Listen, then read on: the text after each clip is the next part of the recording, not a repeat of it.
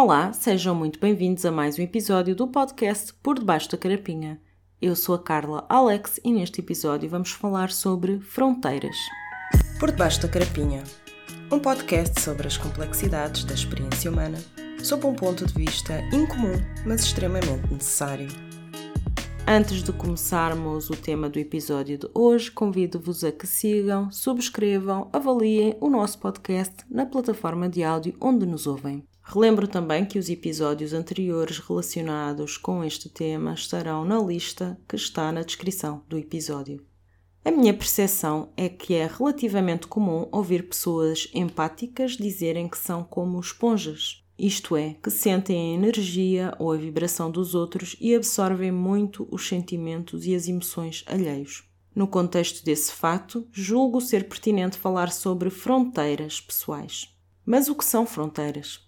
Eu defini-las-ia como linhas ou limites que separam o nosso mundo interno do mundo externo e não só do mundo externo, como também do mundo interno dos outros. Ou seja, cada um tem o seu e faz com ele o que bem entender, salvaguardando, obviamente, as liberdades individuais de cada um de nós e a liberdade coletiva de todos nós. Penso que as fronteiras são um indicador indireto do grau de autoconhecimento e de autoestima de cada um de nós. De acordo com a sua permeabilidade, nós podemos qualificá-las como rígidas, nítidas ou esbatidas. As fronteiras rígidas são fronteiras que, como o nome indica, são fixas, inflexíveis e impermeáveis. Quem determina a sua impermeabilidade?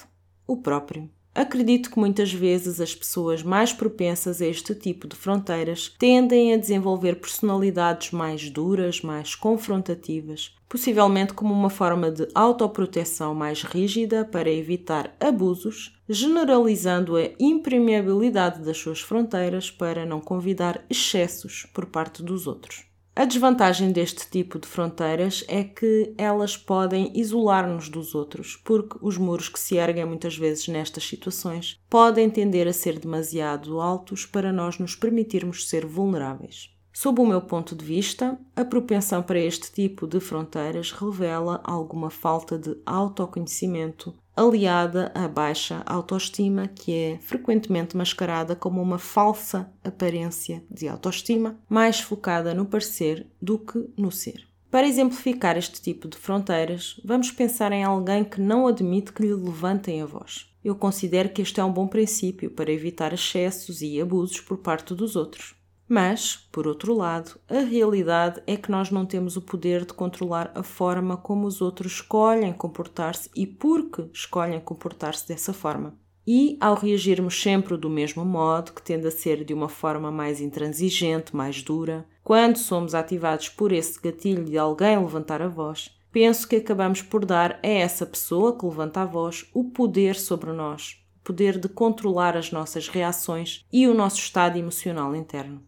Dessa forma, nós podemos acabar por ser involuntariamente manipulados, precisamente pela previsibilidade das nossas reações perante esse desrespeito, para servirmos o propósito às vezes de sermos vistos como os vilões ou como pessoas intempestivas e impulsivas, que é algo que, dependendo da situação, pode prejudicar-nos e, acima de tudo, penso que é nocivo para nós devido à ativação inadvertida do nosso sistema nervoso.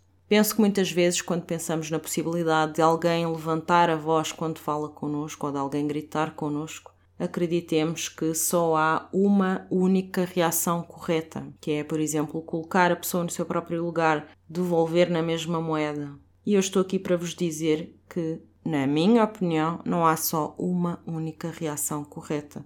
Penso que a reação correta é individual, é pessoal e é aquela que nos permite manter a nossa tranquilidade, a nossa paz, que nos permite não ser corrompidos pelo mal-estar da outra pessoa e pelo mal-estar que a outra pessoa nos quer causar, e aquela que ao mesmo tempo nos permite ser fiéis a nós próprios. Por sua vez, as fronteiras nítidas são fronteiras claras, no entanto, mais ou menos permeáveis de acordo com determinadas nuances. Quem determina a sua permeabilidade? O próprio. Acredito que este seja o tipo de fronteiras mais desejável, uma vez que é adaptável a pessoas e situações específicas. Com este tipo de fronteiras, nós tendemos a reconhecer com maior facilidade a linha que separa o nosso mundo interior do nosso mundo exterior e do mundo interno dos outros. E penso que é mais comum ser-se propenso a este tipo de fronteiras quando há um nível considerável de autoconhecimento e de autoestima.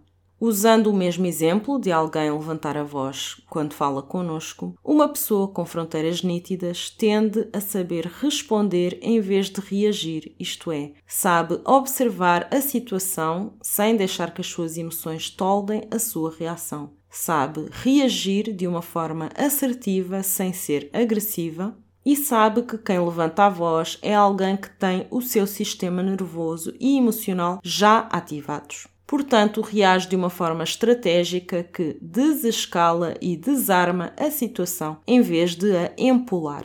Às vezes, basta uma frase estratégica para desarmar quem está a gritar. Há vários perfis, por exemplo, no Instagram e noutras redes sociais, com ideias de formas de como responder nas mais variadas situações e nos mais variados contextos.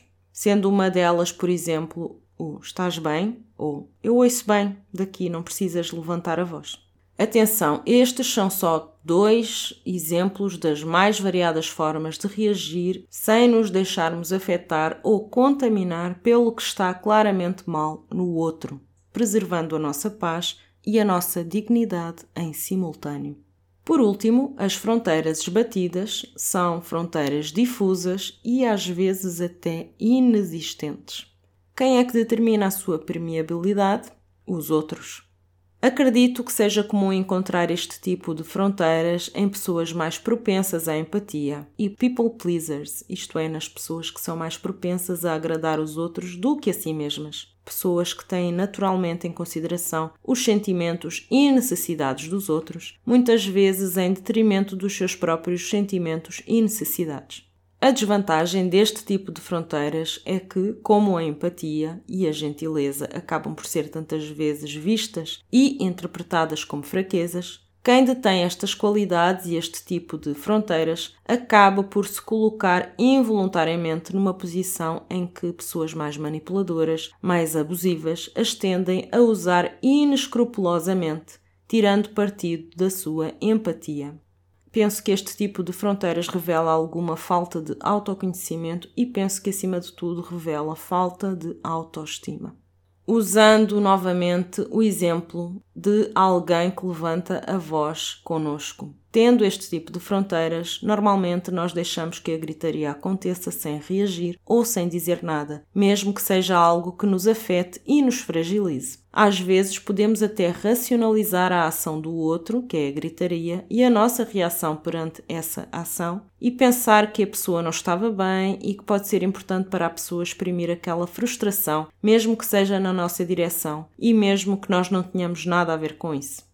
Isto é o que eu chamo de mentalidade de mártir, em que nós achamos que é legítimo sermos tratados como sacos de pancada porque os outros não estão bem, mesmo que não sejamos de todo responsáveis pelo estado interno do outro. Diria até, se formos ver bem, que é uma forma de nós nos tentarmos colocar inconscientemente numa posição de superioridade perante o outro, porque na realidade nos sentimos inferiores perante o outro, e é uma tentativa de o infantilizarmos e de nos parentificarmos. Isto pode ser indicador de outras dinâmicas reencenativas a acontecer, mas de qualquer forma, nessa situação, estamos a priorizar o outro em detrimento de nós próprios e isso não é justo. Não é justo para nós, porque nos estamos a colocar numa posição de sermos usados, suscetíveis a abusos, numa situação na qual frequentemente nos sentimos desgastados, nos sentimos vampirizados, nos sentimos explorados e por aí fora e também não é justo para o outro, porque nós estamos a facilitar e a habilitar as suas más atitudes e até a contribuir para a inibição das aprendizagens associadas à frustração dessas más atitudes. Agora que já falámos sobre os tipos de fronteiras, penso que, tendo em conta a reflexão anterior, convém pensar como podemos determinar mais intencionalmente a permeabilidade das nossas fronteiras. Bom, eu julgo que começa pelo autoconhecimento. Mais concretamente, por entendermos, primeiramente, qual é o tipo de fronteiras que tende a ser mais prevalente em nós e em que situações. Pode ser na situação familiar, profissional, nas amizades, nas relações amorosas, entre outras. E é bastante comum nós termos propensão a fronteiras diferentes dependendo dos contextos. Depois, convém também estabelecer quais as situações em que nós gostaríamos de adaptar as nossas fronteiras e para que tipo de fronteiras. É igualmente importante identificarmos quais os nossos gatilhos e aquilo que os despoleta assim como as reações que nós tendemos a ter por causa da ativação desses gatilhos e como é que nós podemos mudar essas reações para algo que seja mais coerente com as pessoas que nós queremos ser. Por último, penso que é imperativo nós procurarmos conhecer o nosso mundo interno cada vez melhor para sabermos separá-lo do mundo interno dos outros, especialmente quando somos convocados para determinados papéis que nós não queremos ter nem devemos ter nas nossas interações interpessoais. Agora, talvez possam perguntar, então, mas se pessoas naturalmente empáticas tendem a ter fronteiras mais batidas, como é que nós podemos combinar a empatia, que é uma qualidade desejável, com uma marcação de fronteiras também saudável? Antes de mais, penso que é pertinente conhecermos o nosso ponto de partida para determinar o nosso ponto de chegada e como é que podemos chegar lá. Assim, como ponto de partida Há que investir no nosso autoconhecimento e perceber para que ponto do espectro das fronteiras é que nós tendemos a gravitar mais naturalmente, para as rígidas, nítidas ou esbatidas. Há que identificar também os pontos fortes desse ponto, ou seja, as qualidades, as vantagens que ter este tipo de fronteiras nos traz e que nós queremos manter, e identificar igualmente os pontos fracos desse ponto, ou seja, as características que nós queremos mudar e para o que queremos mudar. Como ponto de chegada, nós devemos antes de mais identificar e caracterizar o tipo de pessoa que nós queremos ser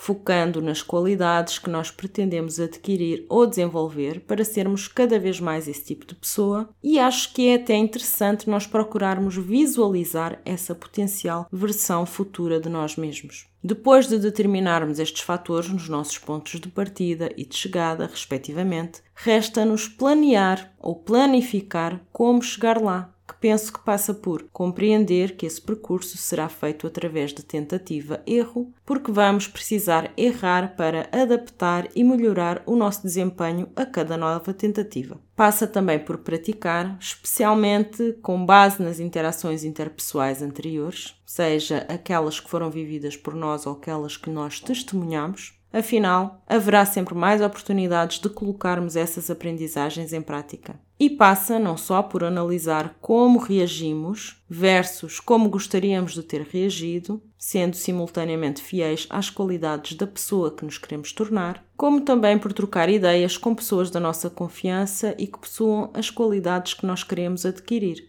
pedindo feedback ou ideias de como reagir ou responder, mas sempre com o nosso sentido crítico ativado para determinarmos por nós mesmos que devemos e o que devemos responder de acordo com aquilo que nos faça sentido e que seja fidedigno à pessoa que nós somos e que nos queremos tornar. Costuma-se dizer que quando encontramos situações ou padrões repetidos com pessoas diferentes, isso pode ser sinal de que temos algo a aprender com essas situações ou padrões ou pessoas. Fazendo referência ao episódio anterior sobre idade e maturidade, acrescento ainda o seguinte: enquanto que as pessoas imaturas podem tender a colocar o seu foco no exterior, ou seja, nessas situações ou pessoas específicas, e por isso tendem a achar que a solução é evitar ou fugir dessas situações ou pessoas, as pessoas maduras escolhem frequentemente encarar essas situações como oportunidades de crescimento pessoal e interno, virando o foco para para dentro. Isso implica capacidade de autoanálise, discernimento e sentido crítico e de responsabilidade pessoal. Por isso, não é um exercício fácil, mas é algo que se pode e deve ir praticando.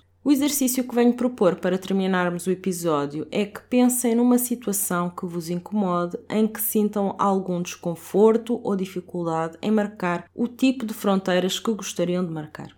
É importante nessa situação determinarem qual é o contexto em que isso acontece. Para que tipo de fronteiras gostariam de mudar? Quais são os gatilhos que essa situação despoleta em vocês? Qual é a vossa reação automática? Qual é a resposta ou as respostas que gostariam de ter ou dar nessa situação? Como podem separar o gatilho da reação?